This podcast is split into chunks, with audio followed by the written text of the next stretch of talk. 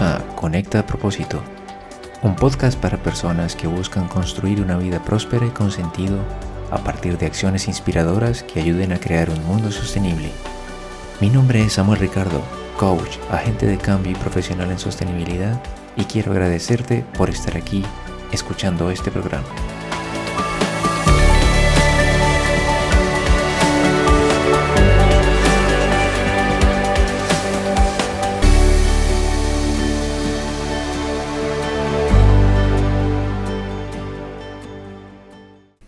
Encargada de comprender, sistematizar y buscar soluciones a los problemas de la gestión cotidiana de los productores ecológicos, son algunos de los roles que, como SEO, desarrolla en su día a día Natalia Valle Aguirre, mi invitada en este nuevo episodio de Conecta Propósito.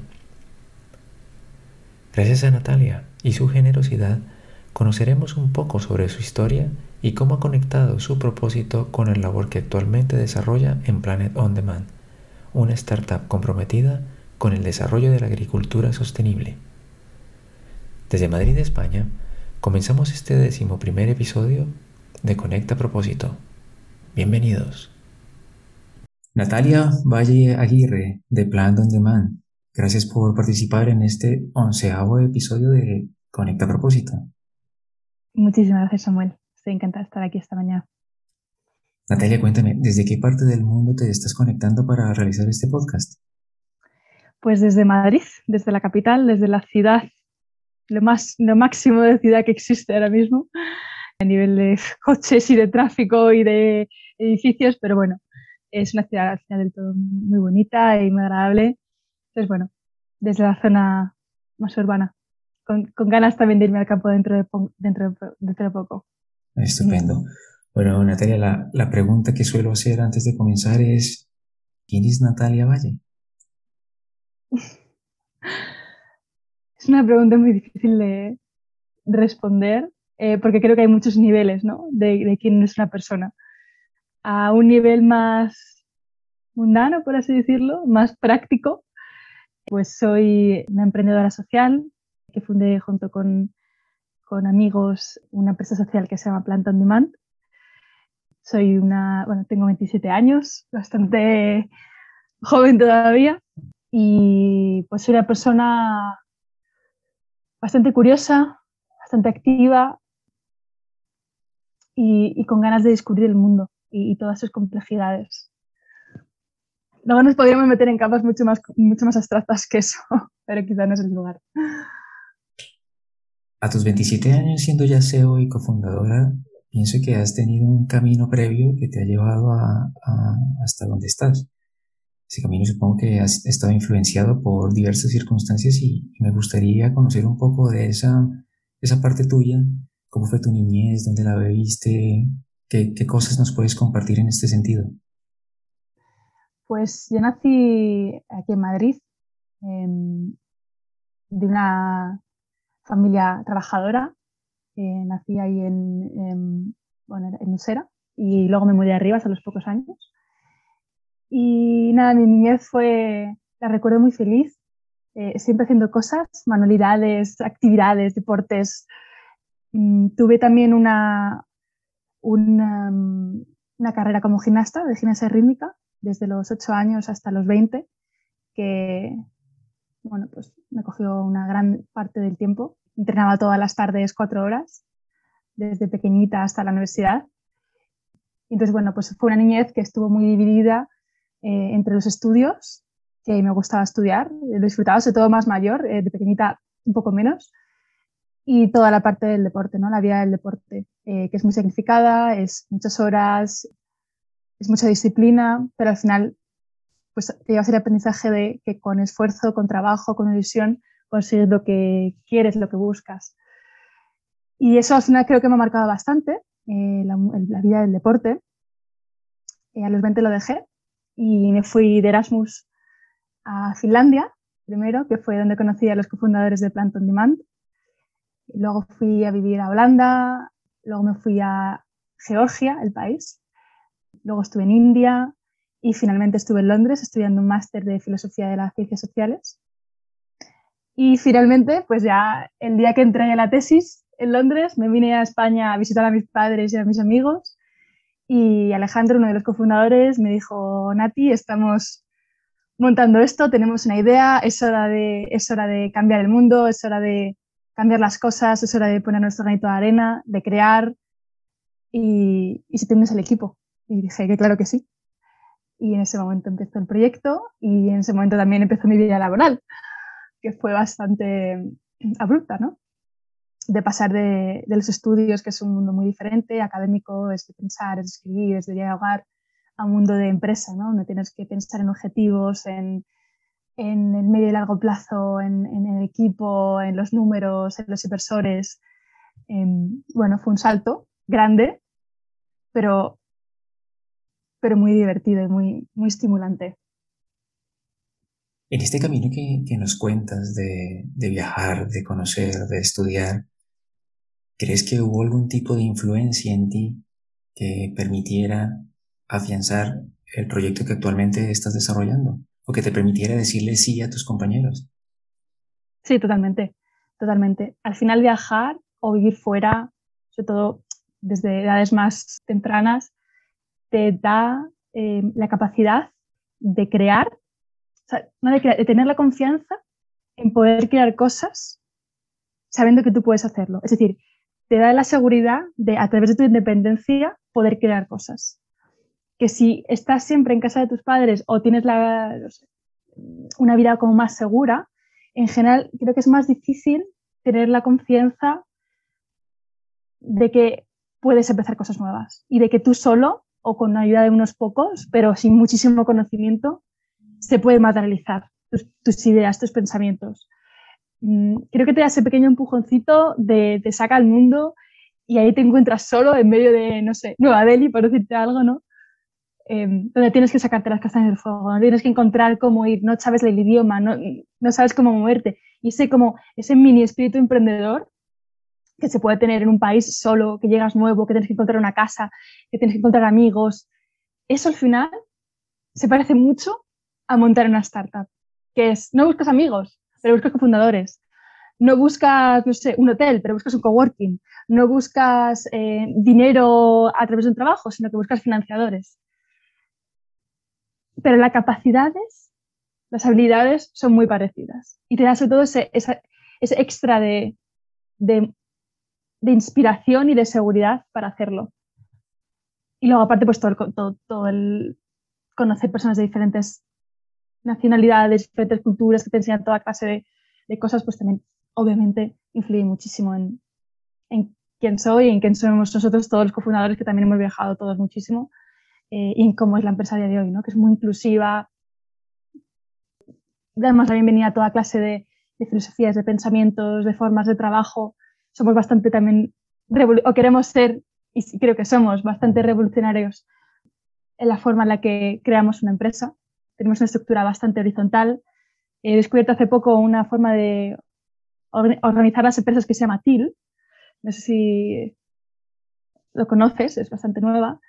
Eh, pero bueno, se basa un poco en que no hay jerarquías, no hay estructuras piramidales, sino que son, es una red de personas, son nodos que cada uno hace su trabajo eh, cada uno tiene sus propias responsabilidades, pero no hay un, una persona que recoge toda la, eh, digamos, toda la, el poder, o el poder de decisión o, el poder de la empresa, ¿no? Sino que se, se, va dividiendo en, en, diferentes nodos, un poco como tipo blockchain, y a partir de eso, como prácticamente un cerebro humano, se va avanzando y se va creando una, una empresa. Entonces, bueno, creo que eso también, esa, esa forma, esa visión que tenemos todos los socios y ahora también los trabajadores de hacer empresa está o, o, ha sido facilitada de alguna forma por toda nuestra experiencia internacional que tenemos y de viajar y de explorar y de, de bueno, todo esto, sí. Ese, ese deseo de, de, explorar y conocer eh, es, es, bien interesante. Sin duda, antes de, de hablar de Plan Donde Man, permíteme regresar un poco a ti y, y preguntarte cómo fue ese camino que te llevó a escoger lo que estudiaste y luego a decidir viajar por el mundo. ¿Cómo fue ese camino y, y qué factores te llevaron a decidir lo que decidiste? Pues yo inicialmente quería ser, cuando era pequeña, astrónoma. Me encantaba el espacio y el universo y me flipaba la idea de que si tuvieras una estrella, en realidad lo que estás viendo es lo que, hace, lo que pasaba hace, no sé, tres millones de años o que ni siquiera esa estrella existe ya. Luego empecé a estudiar física en tercero de la ESO y me di cuenta que no se me daba bien memorizar la tabla periódica. Eh, entonces, bueno, mi, mi, ilusión, mi idea se cayó un poco. Y en ese momento empecé, a estudiar economía, en tercero creo que fue, un cuarto de la ESO, y me empezó a interesar mucho, se me daba bien, y empezó un poco a desarrollarse esa idea por ahí, ¿no? Del, mundo de la economía. Luego empecé a leer más libros en primero y segundo de la ESO sobre economía, un libro muy guay que era, se llama Freak Economics, muy recomendable. Y me apetecía estudiar economía en ese momento porque quería entender, digamos, el lado más psicológico de la economía, ¿no? El por qué las personas se mueven por incentivos y qué incentivos y cómo los incentivos afectan a cómo, cómo se comportan las sociedades y los individuos. Eh, eso fue, una, digamos, lo que me motivó a, empezar a, estudiar economía y luego también la, la, idea un poco así loca, romántica de, algún día, pues yo que sé, me veía ahí de pequeña como eh, una empresaria que dirige una empresa en un banco o algo así. Luego ya, según empecé a estudiar economía, se me quitó totalmente esas ganas. De hecho, estoy a punto de dejarlo a, no a mitad, pero en tercero de carrera. Cuando ya había estado en Finlandia y cuando estaba en Holanda, me empecé a desilusionar muchísimo por la economía, porque lo que, se, lo que se, daba en las clases era un tipo de economía. Si tienes este input, tienes este output. No, no te daban posibilidades a pensar formas alternativas. Es, la economía tiene que crecer, porque si no crece, todos nos morimos de hambre. ¿Y cómo crece una economía? A través de la producción, a través del crecimiento, a través de del consumismo. Y yo no estaba de acuerdo con eso y sigo sin estar de acuerdo. El problema es que en España es como se enseña la economía, por lo menos hace cuatro o cinco años que estaba trabajando, estaba estudiando la carrera. Y no me sentía cómoda en ese modelo. Entonces ahí decido no dejar la economía por completo, pero estudiar filosofía de las ciencias sociales. Y a ella encuentro que realmente no hay solo este, esta forma de pensamiento ¿no? más tradicional, sino que hay muchísimas formas de hacer economía, muchísimos modelos económicos, muchísimos modelos de sociedades. Y que esa, ese concepto inicial ¿no? de que solo existe el crecimiento, el consumismo, el, la producción sin sentido, sino, sino, que hay muchísimas formas alternativas que se pueden llevar a cabo y que son, no, no, te digo igual, sino mejores. Lo que pasa es que simplemente pues, es un poco de trabajo extra, ¿no? es salirse un poco del paradigma actual y ver opciones alternativas. Entonces, bueno, ha sido como un proceso todo de amor, odio y luego amor otra vez, porque al final me dedico a la economía en mi trabajo. Yo pensaba que jamás me iba a dedicar a la economía porque no quería trabajar en un, banco, no quería trabajar en una consultoría, no quería trabajar en una empresa multinacional. O sea, me horrorizaba por los valores que, eh, por los valores por los cuales están fundados esas empresas. No quería estar participando en, en, este modelo y no quiero participar en ese modelo. Entonces, al final, una de las únicas fórmulas que descubrí, o la fórmula que, he encontrado que más impacto tiene, es, de hecho, emprender. Porque al final es tu empresa, la formas como quieres, con tus valores, con, tu misión, con tu objetivo a largo plazo, y no necesariamente tiene que estar regida por todos esos valores típicos de rendimiento, de crecimiento de por 20 en dos años. Bueno, es una forma diferente de hacer startups y empresas, yo creo. Toda esa inquietud por el conocimiento y toda esa inquietud por, por encontrar tu camino, ¿crees que ha sido influenciada por tu entorno, por tu contexto, ese contexto familiar o ese entorno social en el que vivías? No particularmente, creo mi entorno cuando era pequeña no era, especialmente académico o intelectual, pero sí que había un componente de me siento el perro verde. Como en economía, este no es mi sitio, porque no comulgo con lo que se está hablando aquí. Entre mis amigas, bueno, sí, eran mis amigas, y las quiero un y siguen siendo mis amigas a día de hoy, pero mi forma de pensar no era generalmente la misma que la suya, ni la forma de ver el mundo. Entonces creo que fue más a través de esa sensación de, ostras, al principio pensaba, yo estaba mal, yo, no sé, me salgo de más, o sea, ¿por qué pienso diferente? ¿Por, qué, ¿Por, qué, no entiendo por qué la gente se comporta de esta forma? Y luego se pasó a, claro, es que igual es que hay formas alternativas. Y eso fue lo que me, un poco lo que me impulsó a hacer toda esta investigación, a estudiar filosofía, a viajar, a tener conversaciones con toda clase de gente y encontrar que efectivamente no es que fuera el perro, puedo seguir siendo un poco el perro verde, pero que tiene un sentido. hay muchas personas detrás que piensan como yo, mínimamente mis cofundadores, pero muchísimas más personas en el mundo. Y hay muchas personas escribiendo libros, haciendo publicaciones, haciendo conferencias, llevando movimientos sociales que, al final no, son tan diferentes a, ese pensamiento original que tenía yo, ¿no? Entonces, el entorno como tal, además, como te decía, yo de pequeña estaba muy metida en el entorno del deporte, entonces tampoco, tampoco tuve tanto espacio para dedicarme a, no sé, pues como la lectura o a meterme en algún club de, no sé, de filosofía o de lectura o de lo que fuera, sino que fue esa sensación de aquí no encajo, voy a buscar donde, donde me siento representada. Es interesante escucharte, porque también me dices que llegaste de, de Finlandia, llegaste a España y te encontraste con algunos de tus amigos y ellos te propusieron comenzar este, este camino de Plant on Demand. Mm.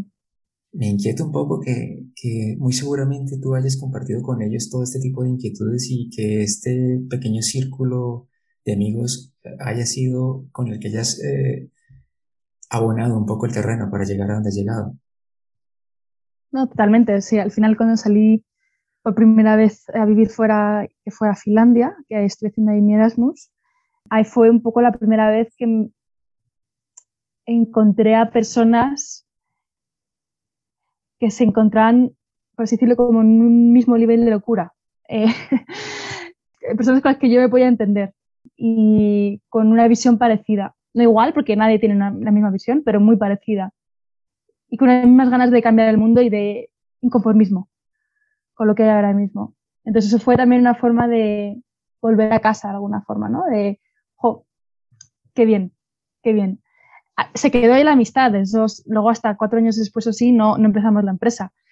Pero sí que fue un, bueno, un primer momento donde di más rienda suelta que, que de verdad era yo a nivel intelectual o filosófico, o incluso espiritual también, y que luego eso fue un poco una base para luego seguir desarrollándome en todo el resto de países y todo el resto de experiencias, que luego se acabó consagrando en años más tarde cuando me reuní de nuevo con, de nuevo con ellos. Pero sí, fue sin duda un momento muy especial. Eh, cuando nos encontramos ahí todos, hicimos ahí un grupo muy interesante y sí, sin duda fue el comienzo si lo entiendo bien y si no, por favor corrígeme. Uno de los aspectos que ayudó a complementar un poco esa inquietud que tú tenías, que muy seguramente puede ayudar a muchos, es el hecho mismo de, salir de esa caja en la que se encuentra en este momento, llamamos tu caja, saliste de España a explorar el mundo con una inquietud en tu corazón y al explorar ese mundo te fuiste encontrando con ese valor añadido que fue complementando un poco aquello en lo que creías, aquello en lo que te inquietaba y con lo cual pudiste conformar tu propósito actual. ¿Es así? Totalmente, totalmente. Así es, sí, sí.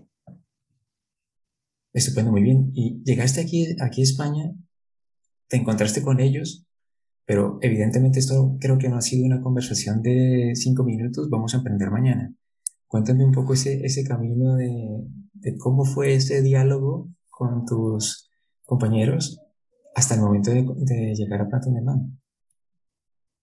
Yo llegué un poco tarde porque ellos estaban aquí en Madrid haciendo planes de empresa. Yo llegué tres o cuatro meses más tarde. Eh, entonces yo cuando llegué realmente ya estaba la idea más o menos montada y la empresa más o menos montada. O sea, estaba más o menos en marcha, con una idea todavía bastante vaga, y poco aterrizada y tal. Pero digamos que en esas conversaciones iniciales del todo, en el parque, donde se decidió emprender, donde se, decidió el proyecto y tal, yo ahí no estaba, yo eso me lo perdí, porque estaba en Londres en ese momento. Así que no puedo hablar mucho de eso, solo, solo puedo hablar lo que me han contado ellos, que, es, que fue un proceso divertido, fue muy creativo, fue juntarse en el parque, eh, divagar, eh, un poco, cada uno traía un conocimiento diferente, eh, había personas que estaban, que venían del mundo de la startup, había personas que vienen en el mundo de la agroecología, incluso de familia de, productores. Entonces, un poco aunando ahí los conocimientos, se fue un poco dibujando ese proyecto, pero efectivamente fue un proceso relativamente, no largo, pero bueno, de varios meses, donde se empezó con una idea que era, vamos a ayudar a los agricultores ecológicos, vamos a ayudar a, que la agroecología pueda llegar a todas las personas y que los productores puedan vivir de forma digna. Queremos hacerlo con tecnología porque es lo que sabemos hacer, vamos a ver cómo lo hacemos.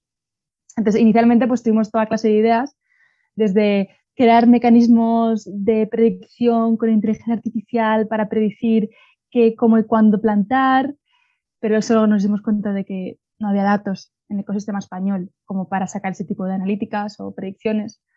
Y luego, bueno, pues hicimos consultorías con productores y poco a poco fuimos dibujando una necesidad común que había de tecnología y ya empezamos a desarrollarla. Pero ese proceso igual se nos demoró seis meses. O sea que, ya te digo, yo llegué ahí y me dijeron, bueno, pues tenemos esta idea, este, este es el problema, tal, y dije, vale, estoy dentro. Porque, porque es que a nivel de valores es, es exactamente donde quería estar. ¿Qué valores justamente crees que fueron los que influyeron para que pudieras conectar tu propósito personal con el propósito de Plant on Demand? Varios. Por un lado, que hay que usar la, mm, vamos a llamarlo, economía de mercado, el capitalismo, las herramientas que te ofrecen para crear un cambio. Es decir, al final, dentro del mundo del activismo social y demás, hay dos, dos formas de hacerlo, ¿no? Una es saliendo totalmente del sistema y creando tu propio sistema alternativo, y otra es cogiendo las herramientas y los sistemas y los, y los beneficios que te da el sistema actual en el que vivimos y hacer con esas herramientas un cambio yo estaba más en esta segunda parte. Eh, en el, eh, también estaba, en el mundo de la economía y demás. Entonces, yo estaba más en esta parte, ¿no? Es decir, vamos a coger todas las herramientas que existen y vamos a crear un cambio. Vamos a mejorar la situación de las personas, de los productores, vamos a mejorar la, salud, la, vamos a mejorar el, el, medio ambiente, pero con herramientas que ya existen, maximizando esas herramientas que ya existen, no destruyendo o no creando formas alternativas, porque es muy difícil, es muy difícil, lleva mucho tiempo y muchas veces pues no acaba de funcionar porque es un proceso. Al final tú tienes que ir creando sistemas de forma, digamos, como acompañada, ¿no? Como que tú solo es muy difícil que empieces a empezar nuevos sistemas. Eh, entonces, eso fue un valor muy importante que para mí, vamos, eran los más importantes, ¿no? Que es empresa e impacto. Y lo juntas como una mezcla entre una ONG y una empresa social, o sea, y una empresa normal. El punto intermedio. Esto es uno de los valores que me atrajo muchísimo. Otro, la forma en la que está organizada la empresa. Como comentaba, una estructura horizontal, cada uno es responsable de su trabajo, cada uno se desarrolla lo que mejor se le da. Y al final he cogido este rol por las habilidades que tengo, como poder haber cogido cualquier otro rol. Más o menos cada uno, pues al final se acaba eh, especializando en lo que mejor se le da, de forma natural. Luego, por otro, también el carácter familiar de la empresa, el carácter de amistad, de escucha me gustó mucho, por ejemplo, o sea, una de las cosas que siempre me ha gustado mucho de nuestra empresa es la forma de comunicarnos que tenemos, la forma de solucionar problemas que tenemos.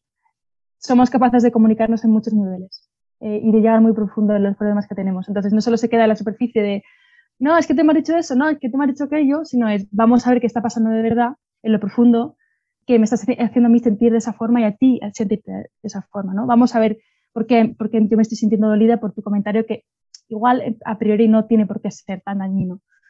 Entonces eso nos ayuda mucho, a, por ejemplo, a gestionar los problemas, que en una startup son constantes. Hay muchas tensiones, hay mucho trabajo, mucho estrés. Tienes que aprender a solucionar los problemas. Esto es como una relación de pareja, es fundamental.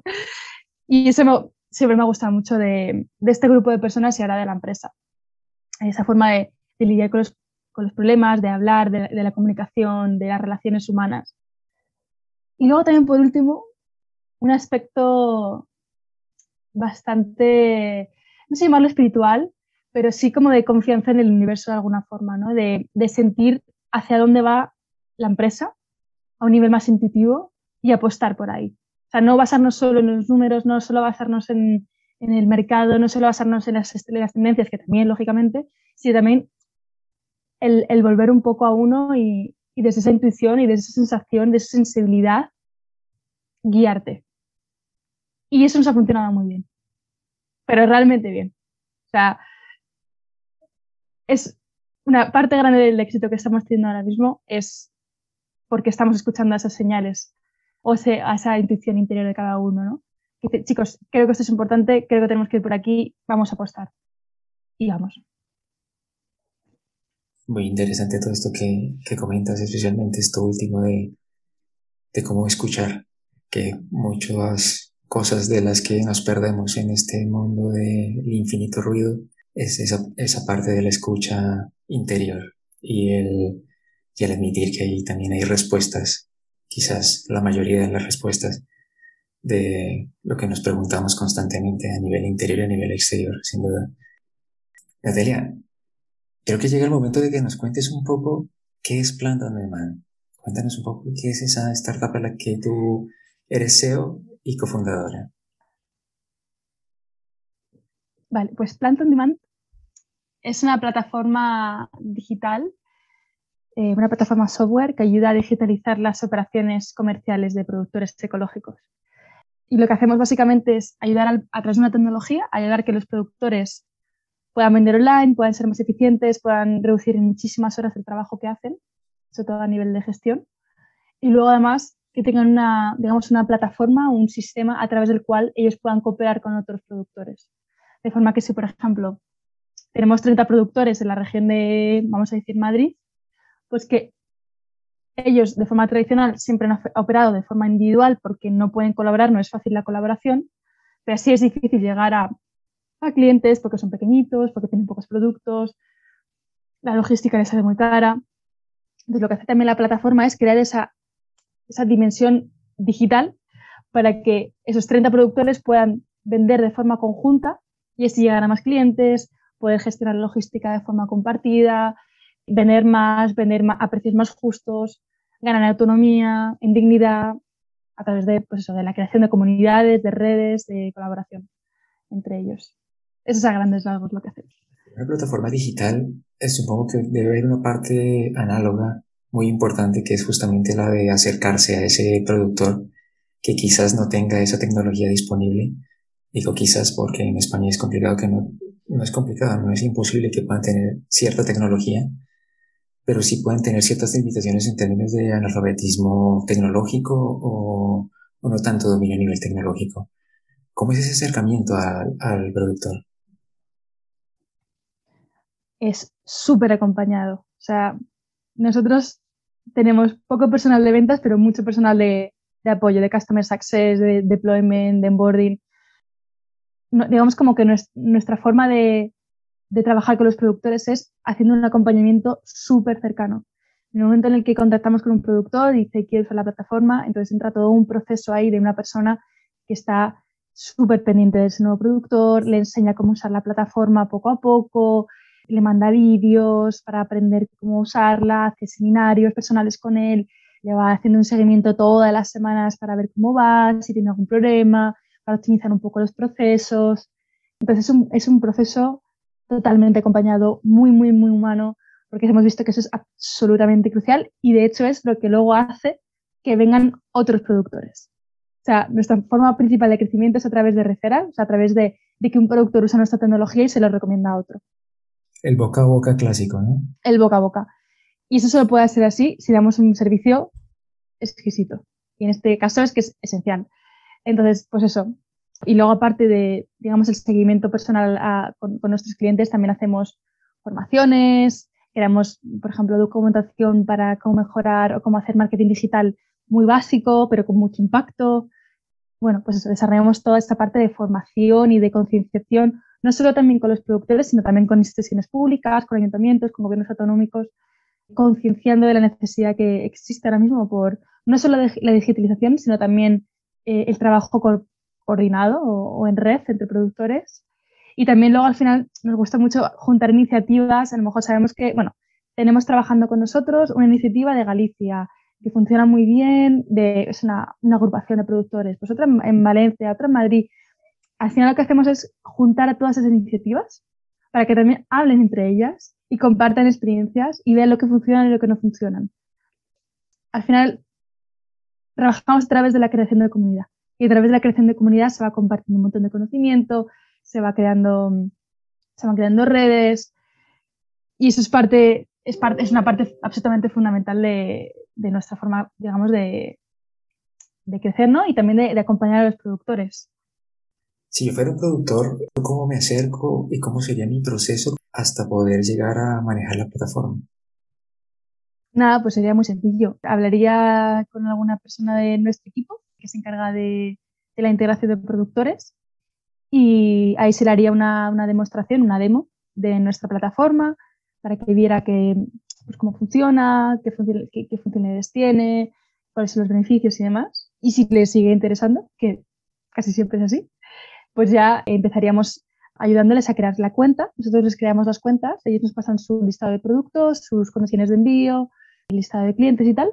Nosotros les, creamos la cuenta, luego les damos la cuenta ya montada y les ayudamos con todo el proceso de aprendizaje, es un proceso súper personal, eh, de aprendizaje de la plataforma, de lanzar la tienda online, de gestionar toda la parte de los cobros, de, toda una serie de, de, cosas que hay que hacer previas a, a, empezar a usar la plataforma, que en realidad son muy sencillas, que a lo mejor una persona, no sé, de 25 años que usa tecnología todos los días puede hacerlo de forma independiente, no necesita ningún apoyo, pero sí que es verdad que entendemos que, que muchos productores pues, no tienen tantísimo contacto con la tecnología y que necesitan un apoyo mucho más personal.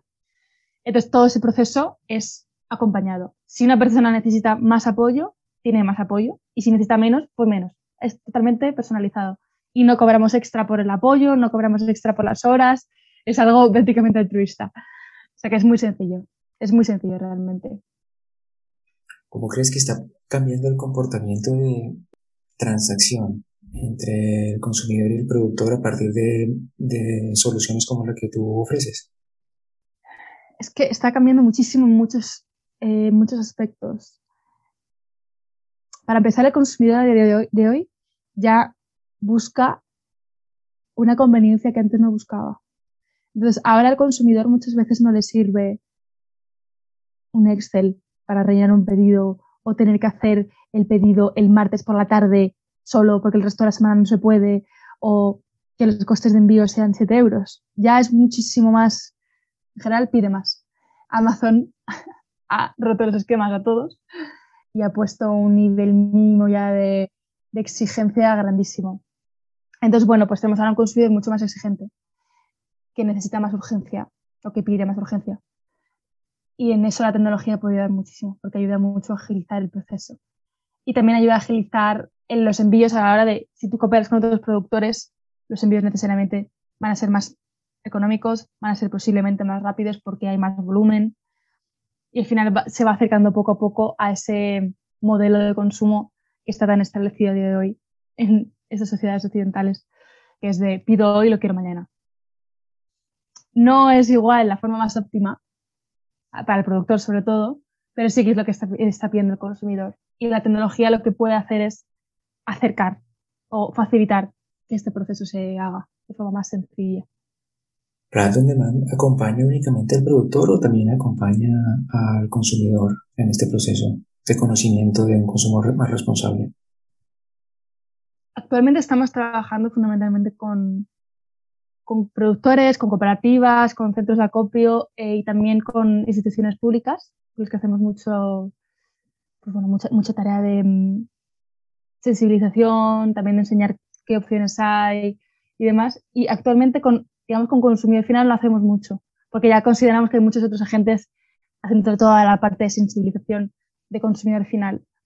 Lo que sí que también trabajamos es con escuelas, por ejemplo, comedores escolares, con compra pública, con restaurantes, o sea que no solo nos enfocamos en consumidor final, y al final lo que permite esta plataforma es que no solo el consumidor final, que es el típico que consume ecológico, sino también restaurantes o colegios, que esto está yendo muy bien, puedan comprar ecológico local.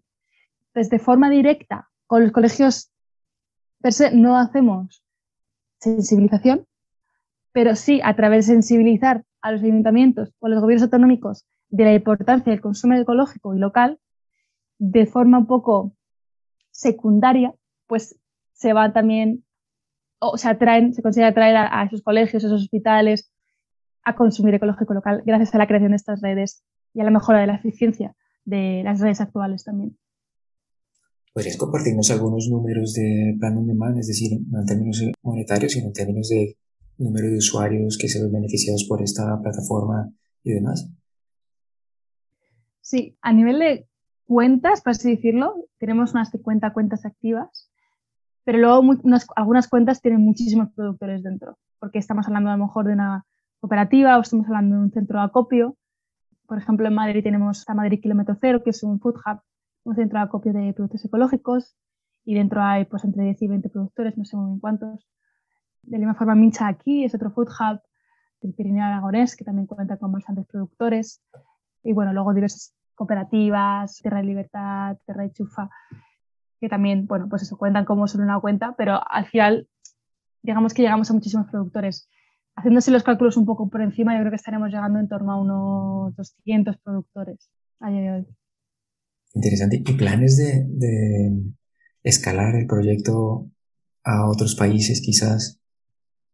Sí, sí, sí. Eh, bueno, primero estamos en España porque estamos ya muy establecidos y vemos que todavía hay mucho por hacer y todas las semanas prácticamente surgen nuevas posibilidades eh, de nuevos de gobiernos que quieren mejorar o activar el consumo local o el consumo ecológico o los dos. Además hay muchísima política pública europea que establece mínimos de producción ecológica. Entonces, bueno, como que en España todavía hay muchísimo que hacer.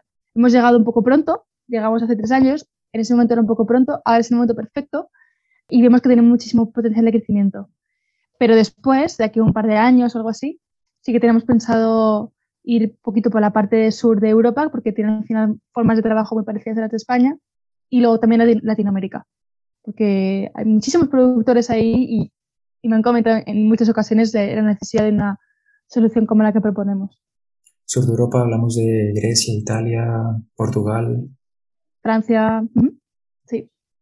Natalia, y volviendo un poco a ti, en este camino, me dices que Planton de lleva unos, unos tres años. Supongo que eh, te has encontrado a nivel personal y a nivel de empresa con algunas dificultades.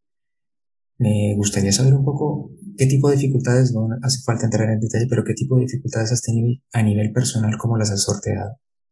Una dificultad que resume todas las dificultades, que creo que tiene todo emprendedor, es los altibajos. Es, una... Mm, a ver, estar en una startup requiere muchísima energía, muchísima energía, porque no estás en un puesto ahí trabajando en lo que te mandan y con un sueldo asegurado y unas predicciones de trabajo establecidas. estás en un entorno en el que dentro de un mes te puedes quedar sin dinero, en un entorno donde hay muchísima inseguridad. Y no solo la inseguridad, es, también el que estás tú al mando. No, solo yo, ¿no? Pero todas las, personas que forman el equipo. Estamos todos al mando.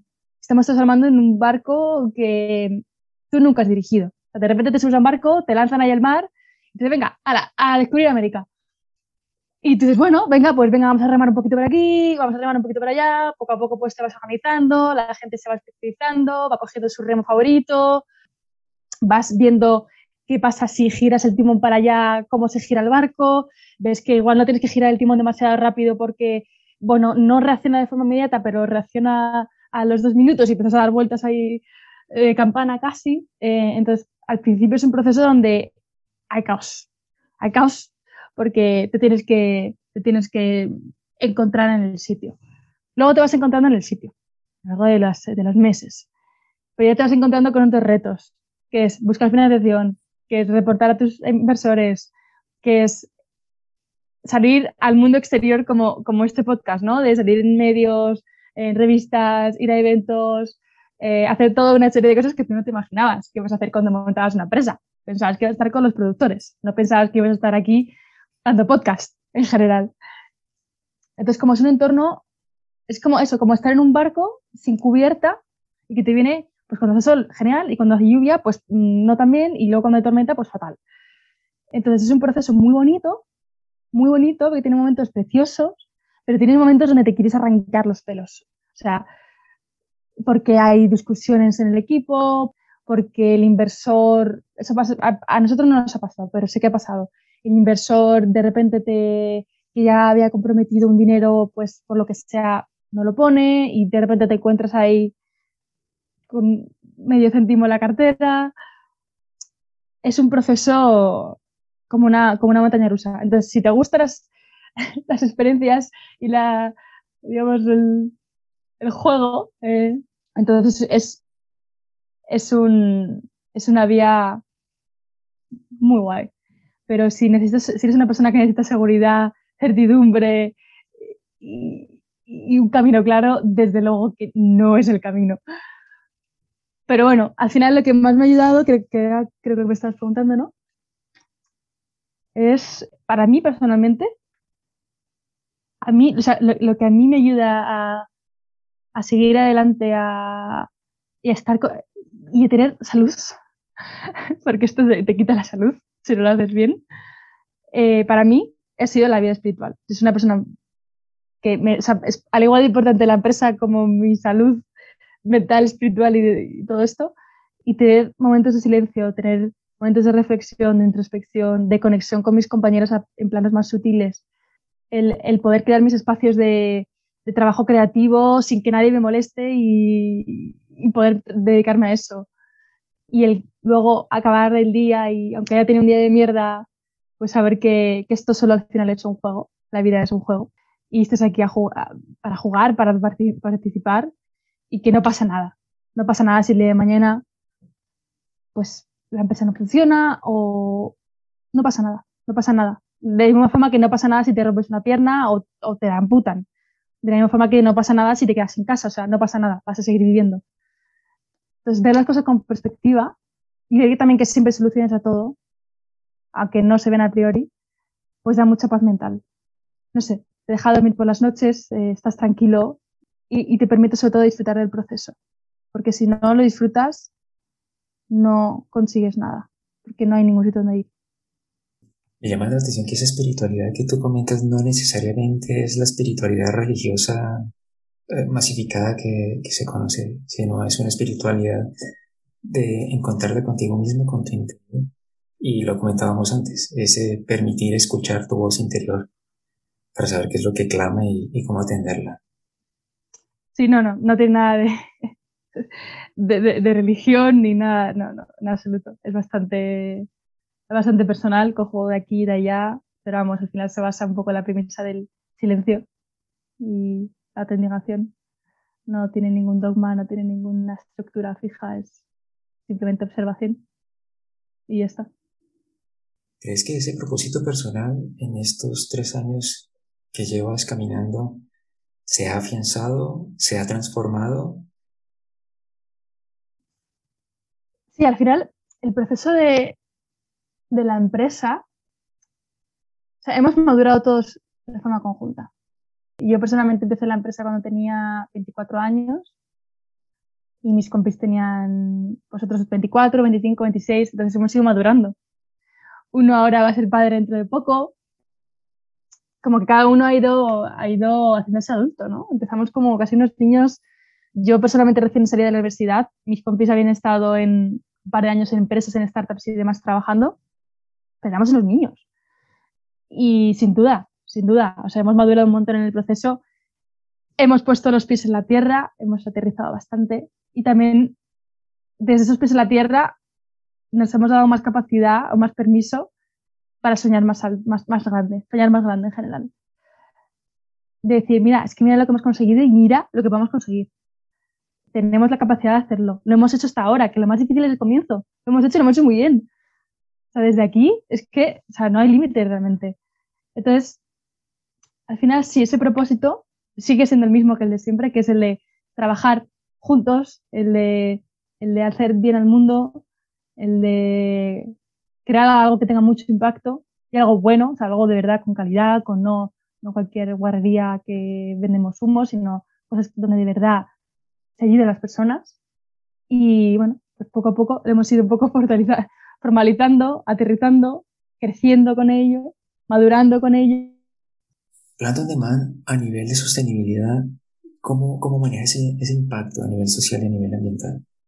Es que somos una, es que somos una empresa que está creada para, para, para, la sostenibilidad, para el impacto. O sea, no, es, no tenemos políticas de sostenibilidad, porque es que somos una empresa de eso, o sea, como que cada... Es que no hace falta, vale, la, cuestión es, no hace falta política de sostenibilidad, porque ya a nivel personal cada uno somos vivimos en el mundo de la sostenibilidad. casi nadie se compra ropa nueva, casi todos nos compramos ropa de segunda mano o ropa ecológica consumimos todos ecológico, a nuestros propios productores, de hecho, lo cual es muy guay. Tenemos una visión muy medio hippie de la vida, entonces eso se pasa de forma natural. Y luego la gente también que entra en la empresa, por una cosa o por otra, también son, tienen un mindset muy parecido. Entonces no nos hace falta poner políticas, como así, por así decirlo, de sostenibilidad, porque ya están ahí sin ni siquiera ponerlas. Y luego a nivel de, de impacto, como el objetivo desde el comienzo de la empresa fue ayudar a los productores y al mundo de la agroecología, digamos que todas las decisiones que se toman van en esa dirección. También la sostenibilidad económica y el crecimiento, pero, pero muy, muy, muy unido a ayudar al máximo de, personas posible, a acercar los productos ecológicos a las personas, a dar una vida digna a los pequeños productores, a desarrollar la agroecología en todas las esferas. O sea, digamos como que la empresa es simplemente un medio para llegar a ese fin. Entonces viven la sostenibilidad, como, como me comentas, y tienen sin duda muy presentes todos los aspectos de cómo generar no el menor impacto, sino el mayor impacto positivo en términos de sociedad y en términos ambiental. Y a nivel personal, Natalia, me comentabas un poco qué acciones realizas eh, en tu día a día de esa sostenibilidad, pero ¿cómo vives tú a nivel personal la sostenibilidad? Eh, millones de cosas. Eh, es una lista. Pues no sé, ir en bici por Madrid en vez de en taxi o en coche. Lo de la ropa es importante, no consumir mucha ropa por lo menos, o que no sea ecológica, porque eso tiene un impacto enorme, enorme, enorme. Alimentos, pues intentar consumir lo mínimo posible de alimentos de origen animal, como puede ser carne o, lácteos. Yo personalmente soy medio vegana, lo digo totalmente porque luego siempre hay algún evento o alguna cosa donde voy y no tienen opciones veganas, pero bueno, sí que tengo ese tipo de, bueno, de, alimentación por el medio ambiente y también por los animales, también por el medio ambiente, por el tema de las emisiones. Productos químicos en casa, pues no hay ninguno. Por ejemplo, para lavadora tenemos una bolita que, es reutilizable, tiene como hasta 500 lavados y no hace ningún tipo de detergente químico. Lo mismo para lavavajillas, pues para lavavajillas ecológico, o sea, todo. es que es todo. el consumo de, verduras de, cercanía y también de temporada, es muy importante. O sea, no vale solo con consumir, no sé, vegetales, aguacate, no sé, para conseguir nutrientes, sino que tienes aguacate también tiene que ser pues mejor si no es del otro lado del océano, ¿no? Mejor que sea de España. En España tenemos aguacates, vamos a consumir aguacate de España. Lo mismo con el jengibre, que viene de China muchas veces. Se puede consumir, eh, o jengibre es facilísimo de producir. Entonces, bueno, son toda una serie de decisiones constantes que yo ya las tengo súper integradas en el día a día. Pero es que tener un, un propósito a nivel personal definido ayuda un poco a la realización de los proyectos, en este caso empresariales y proyectos personales no sé si un propósito definido, pero sí unos valores que te muevan por algo. O sea, que tú estés motivado a hacer cosas, que te motive, que te inspire por la mañana, que te haga, que te haga crear, que te haga mover el mundo. Si tienes esos valores, si tienes esa energía dentro de ti que sale y crea, entonces es, muy posible que hagas grandes cambios. Objetivo claro yo nunca he tenido, porque siempre me han interesado muchas áreas de la sostenibilidad. Nos hemos ido por el lado de los productores ecológicos porque tienen muchísimo impacto en todas las esferas, desde la biodiversidad, la naturaleza del entorno, el agua, los animales, a nivel ético, el cuidado de los animales, a nivel humano, la salud de las personas, bueno, los químicos, los fertilizantes que se usan a día de hoy tienen un impacto enorme en la salud de las personas hay muchísimas enfermedades que están directamente relacionadas con el uso de los pesticidas y los fertilizantes que se, han estado empleando en estos últimos 30 años. Entonces, hemos elegido este sector porque tiene muchísimo impacto, pero hay tantísimos otros.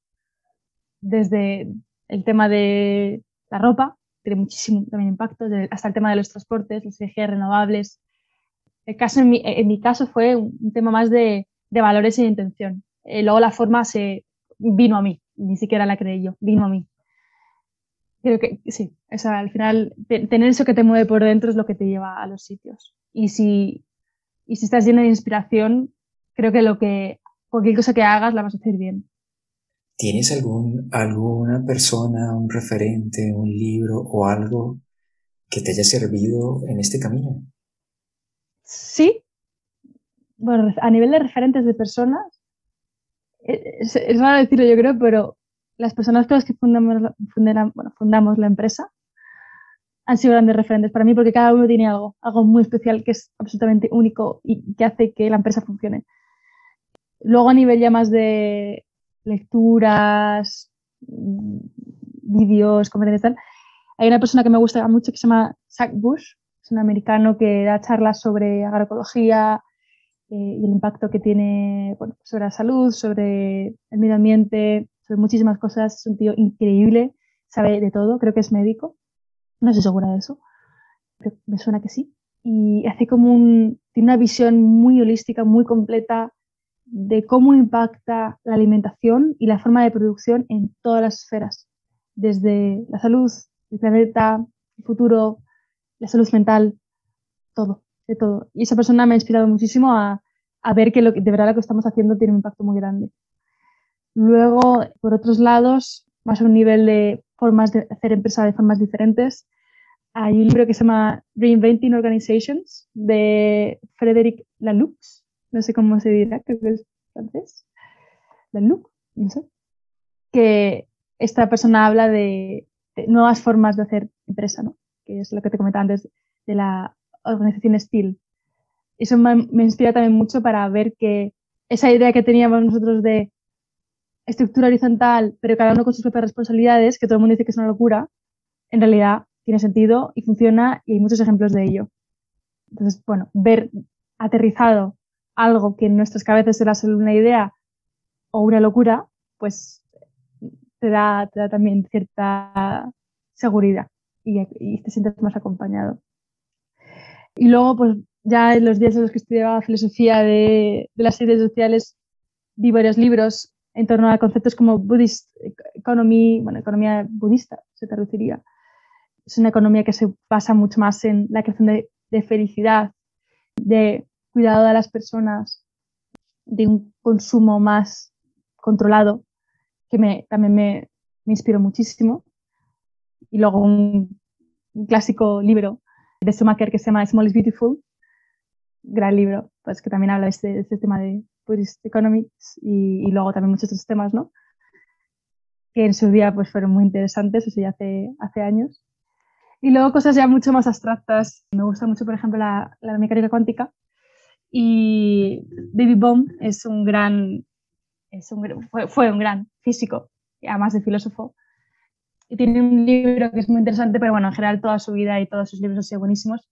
Pero hay uno donde más o menos se resume, o más bien es el comienzo de, de, su, de su carrera, que se llama Wholeness and Implicate Order. No sé cómo traducirlo en español. Pues el wholeness, el orden implicado y todo. Donde un poco se da la vuelta a la, a la tradicional concepción de la mecánica cuántica y, de, en general de la metafísica y, de lo que hay, ¿no? Para dar una, una vuelta de tuerca y ver todo como un sistema unido y conectado, no tanto por cosas físicas, sino por un orden implicado que conecta todo lo que hay. No está muy conectado con la empresa, pero sí que está conectado a un nivel filosófico de, de cómo las cosas están conectadas entre sí al final. Así que sí, eso, esos, esos libros son las personas que más me han inspirado a la hora de pintar esta empresa. Pues muchas gracias por ese, ese compartir. Todas estas referencias que nos has regalado las escribiré en las notas del programa para que quienes nos escuchan, si quieren, puedan acceder a ellas. Y una última pregunta, Natalia, ¿qué le dirías a aquellas personas jóvenes que como tú quisieran emprender y que por diversas circunstancias aún no se han atrevido a hacerlo o tienen miedo o algo les falta para dar ese salto y emprender, ¿qué les dirías? Que se llamen de coraje, eh, pues que lo hagan, que la vida es una y que, claro, que es muy, muy fácil decirlo, ¿no? Pero que, no sé, que la vida es una y, y que hay que probar y que si no funciona, pues no pasa nada, nadie se va a morir ni nadie, no va a pasar nada, que si no se van a quedar con las ganas de hacerlo toda la vida, que si tienen algún ahorrito previo, mejor, eh, que si pueden tener algún colchón, mejor.